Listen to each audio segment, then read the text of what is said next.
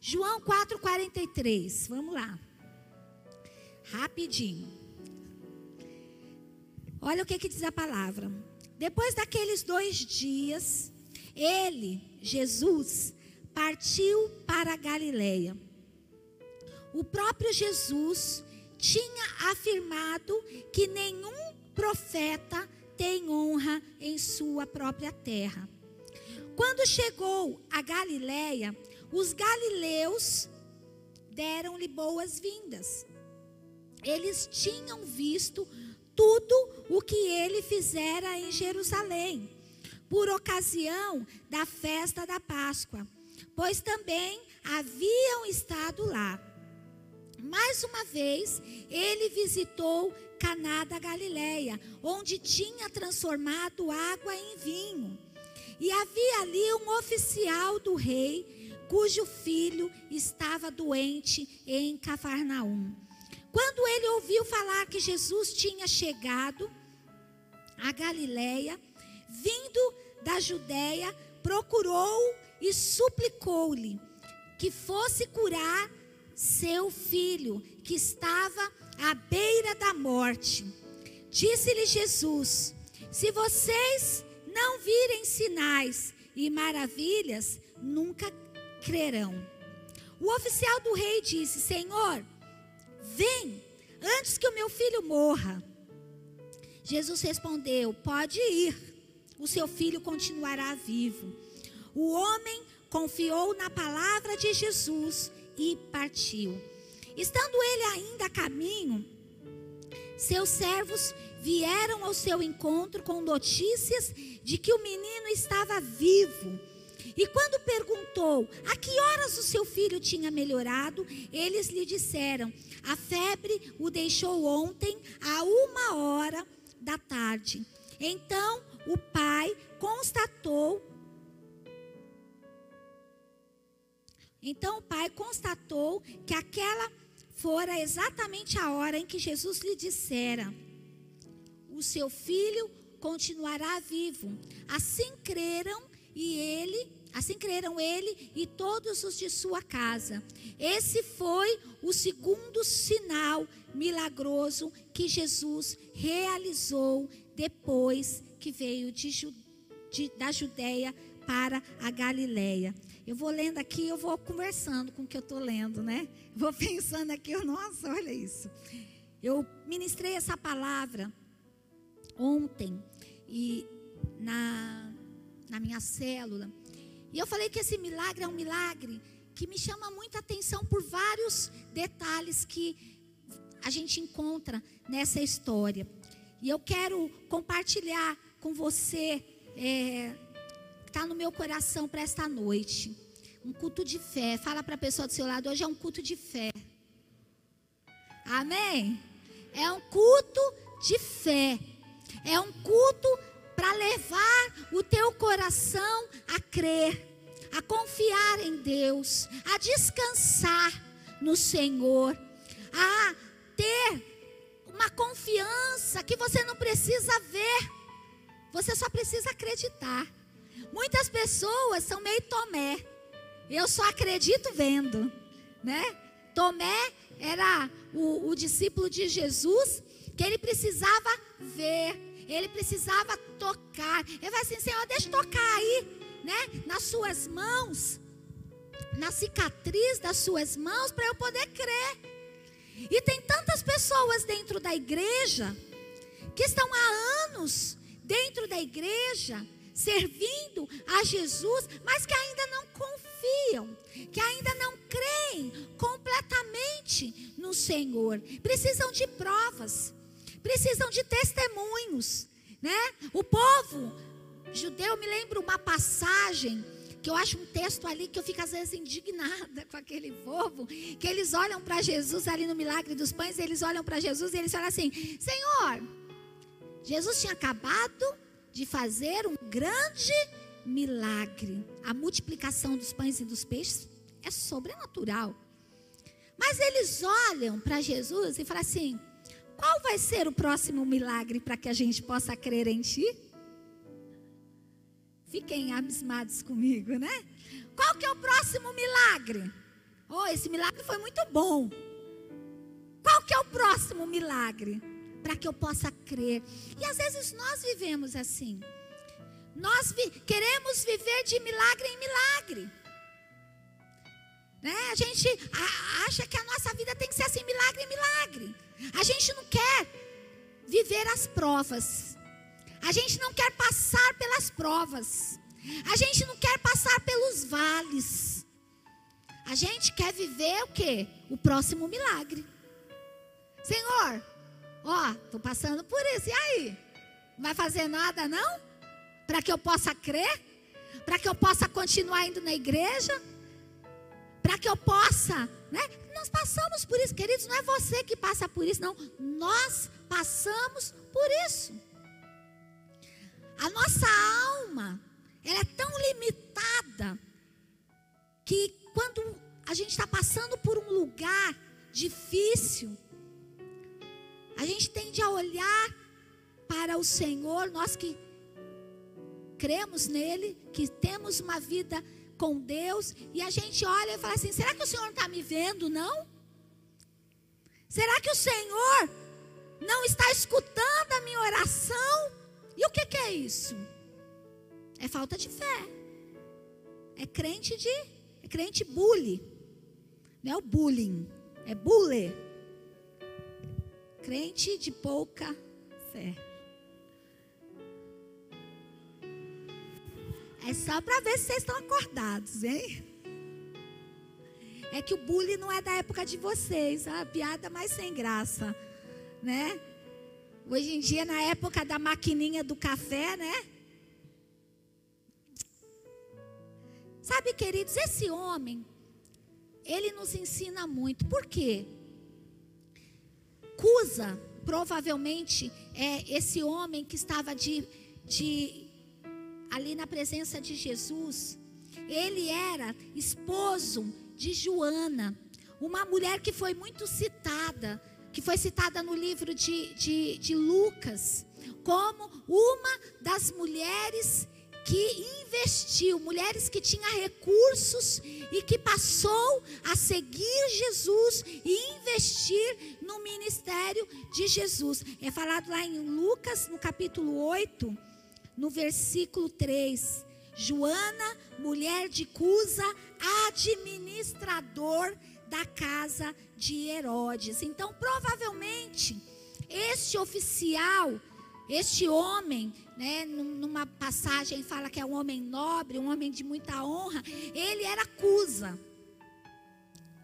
administrador na casa de Herodes. E esse Herodes aqui é o Antipas, é o filho de Herodes, o pai que perseguiu os bebês, né, que mandou matar todos os bebês até dois anos de idade, com o propósito de atingir um bebê especial, Jesus Cristo.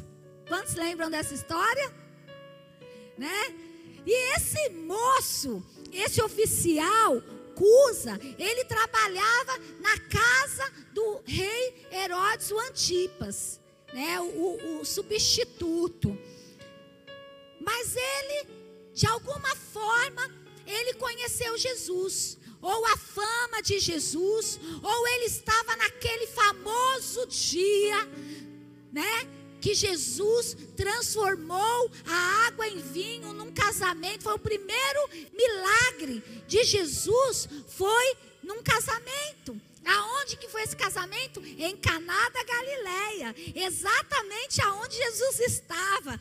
Então, provavelmente, Cusa, ou ele estava no casamento e presenciou o grande milagre da água transformada em vinho, ou ele ouviu falar não importa como ele conheceu Jesus, como ele conheceu o poder de Jesus. A questão é que ele estava aqui com uma situação. Ele tinha um filho que estava doente.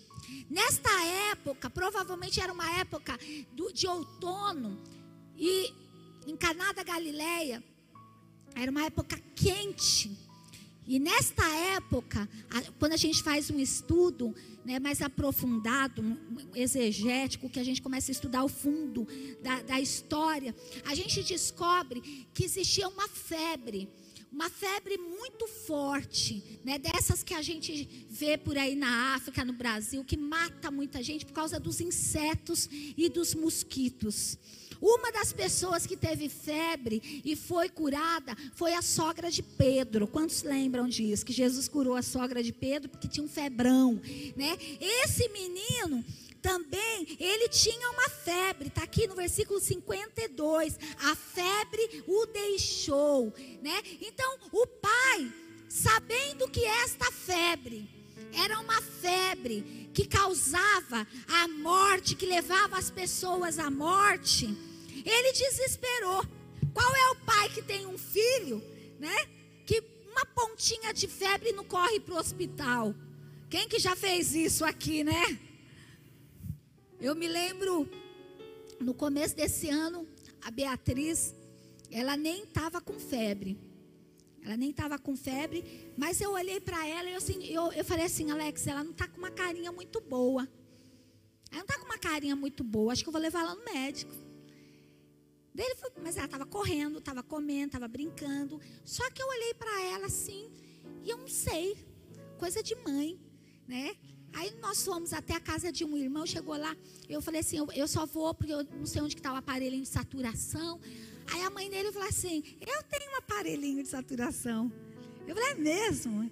Ela tem, pôs lá no dedinho dela, deu lá 84, né? A saturação, 84, olhei para a cara de todo mundo e tchau.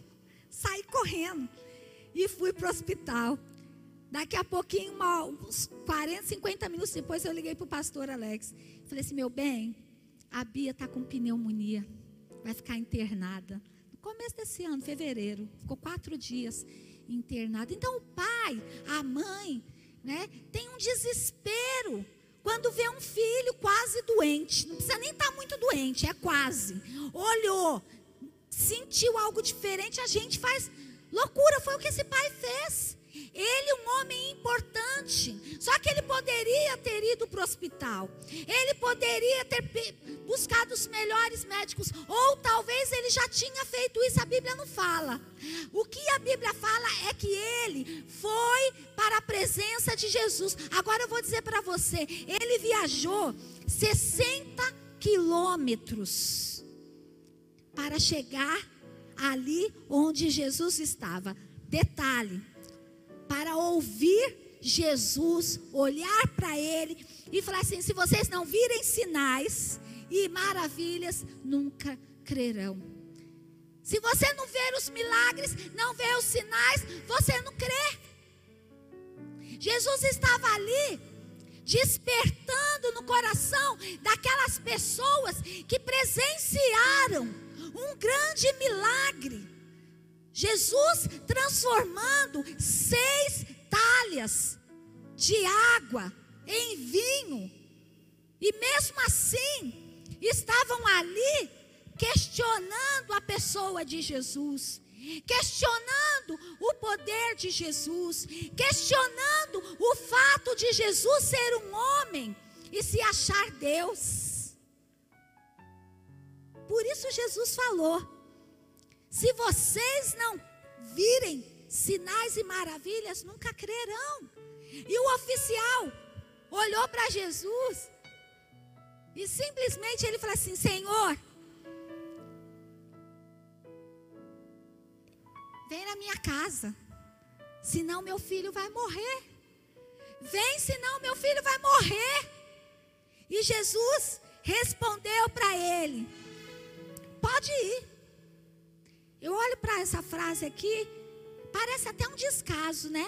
Que Jesus fala assim: pode ir, seu filho vai continuar vivo. Às vezes aqui, muitas vezes, as pessoas olham e falam assim: nossa, pastor nem me deu tanta atenção. Fui lá conversar com o pastor, pastor, eu queria, sabe, um tempo para conversar com o pastor. O pastor falou assim: irmão, hoje não dá para conversar com você. Hoje eu não consigo conversar com você. Hoje, eu, nossa, eu tenho, olha, tem um, outra agenda, outro atendimento. Hoje eu não vou poder falar com você. Nem me deu atenção. Olha que Jesus. Pode ir. Seu filho continuará vivo. Já pensou? Você, no lugar deste homem, o que, que você faria? O que você faria se você tivesse no lugar desse homem, na presença de Jesus? Senhor, vem na minha casa. Meu filho está morrendo. E Jesus olhasse e falasse assim: Olha, pode ir, ele vai continuar vivo. Olha, pode ir, desculpa, eu não vou na tua casa, mas vai lá, ele vai estar tá vivo. Caminha comigo. As atitudes que nós temos diante de Deus, diante da voz de Deus, elas contam para o que nós vamos receber, para o milagre que a gente vai receber ou não receber. A Bíblia fala assim: bem-aventurado os que não não viram, mas creram. Amém? Bem-aventurado aquele que não viu. Bem-aventurado é aquele que simplesmente decidiu acreditar. E este homem, apesar do desespero, diante da resposta de Jesus, dizendo: Pode ir, o teu filho vai continuar vivo. Ele decidiu não questionar a voz de Deus, ele decidiu crer. Ele decidiu acreditar. E a Bíblia fala que o homem confiou na palavra de Jesus e partiu. Queridos, eu quero dizer para você que nem sempre você vai ouvir a voz de Deus diante de uma crise, diante de um lugar, diante de um lugar difícil da tua vida, uma circunstância difícil na sua vida, mas se você decidir crer, se você decidir permanecer na presença do Senhor, confiando, você vai receber o teu milagre. Amém.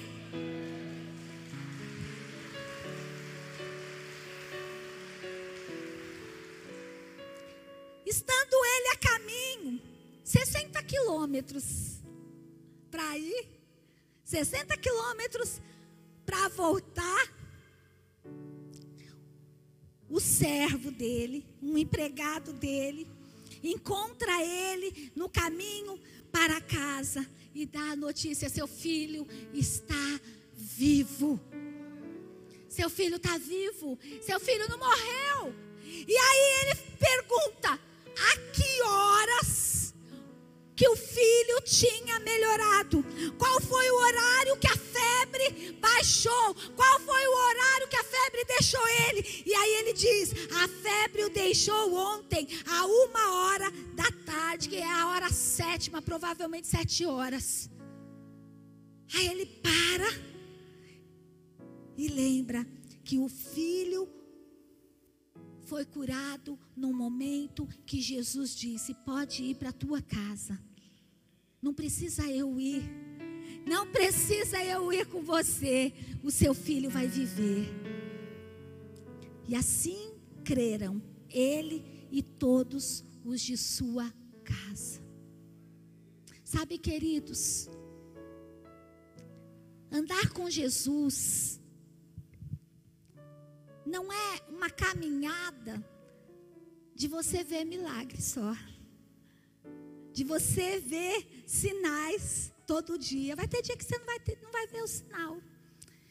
Vai ter lugares na tua vida que você vai esperar uma semana, um mês, um ano, dois anos, três anos, quatro anos, cinco anos, sete anos, doze anos, como aquela mulher do fluxo de sangue.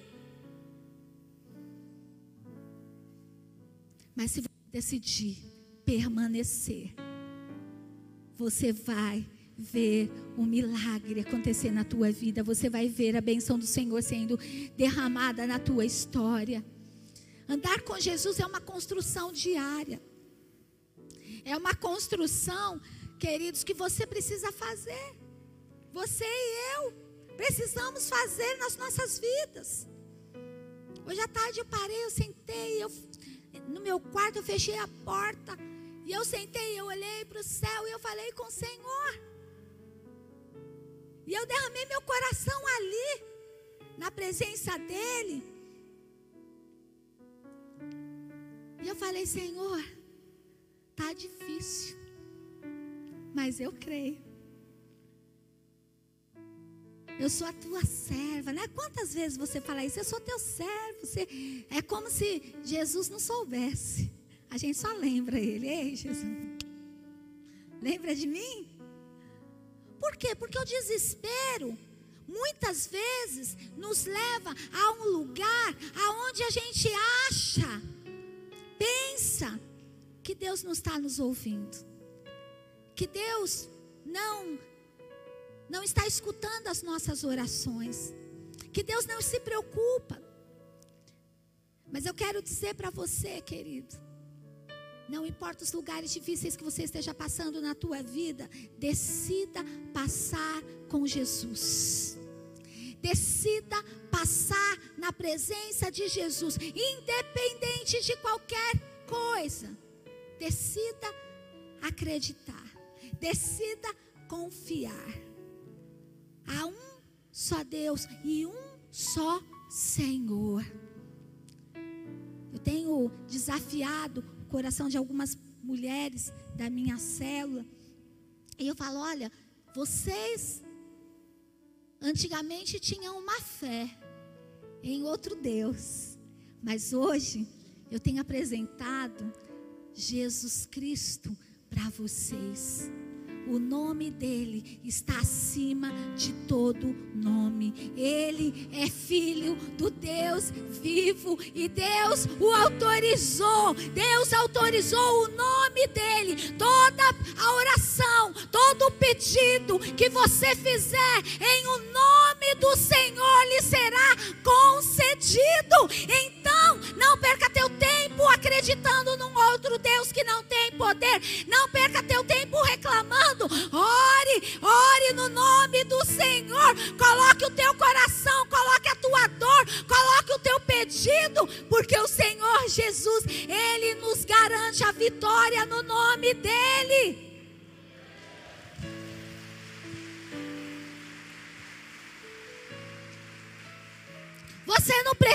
querido, de um Deus numa imagem.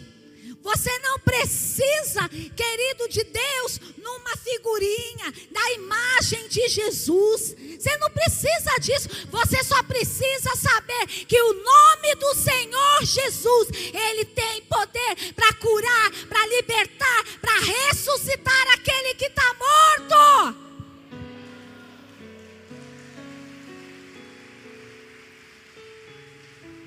É por isso que Jesus não foi na casa dele.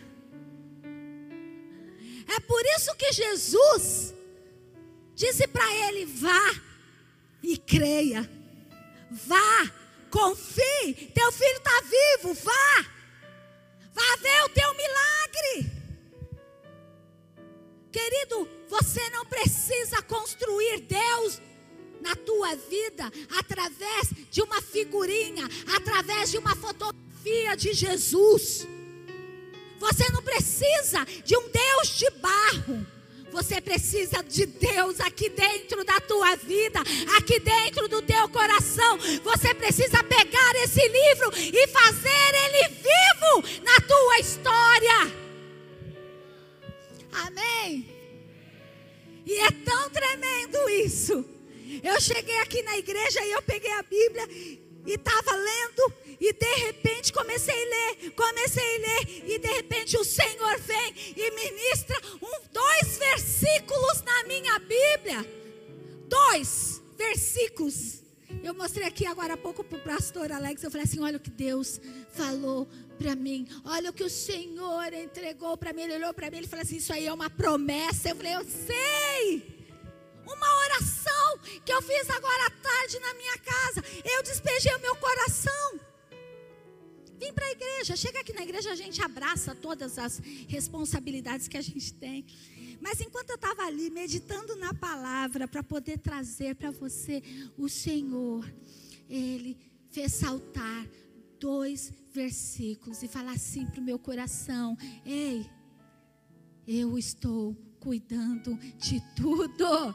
Eu sou teu Deus, eu sou teu Senhor. Sabe, queridos, Deus tem palavra para a tua vida, Deus tem promessa para a tua vida. Não deixe o teu coração se inclinar para outro lugar que não seja o lugar aonde a presença de Deus esteja. Amém. Glória a Deus. Glória a Deus.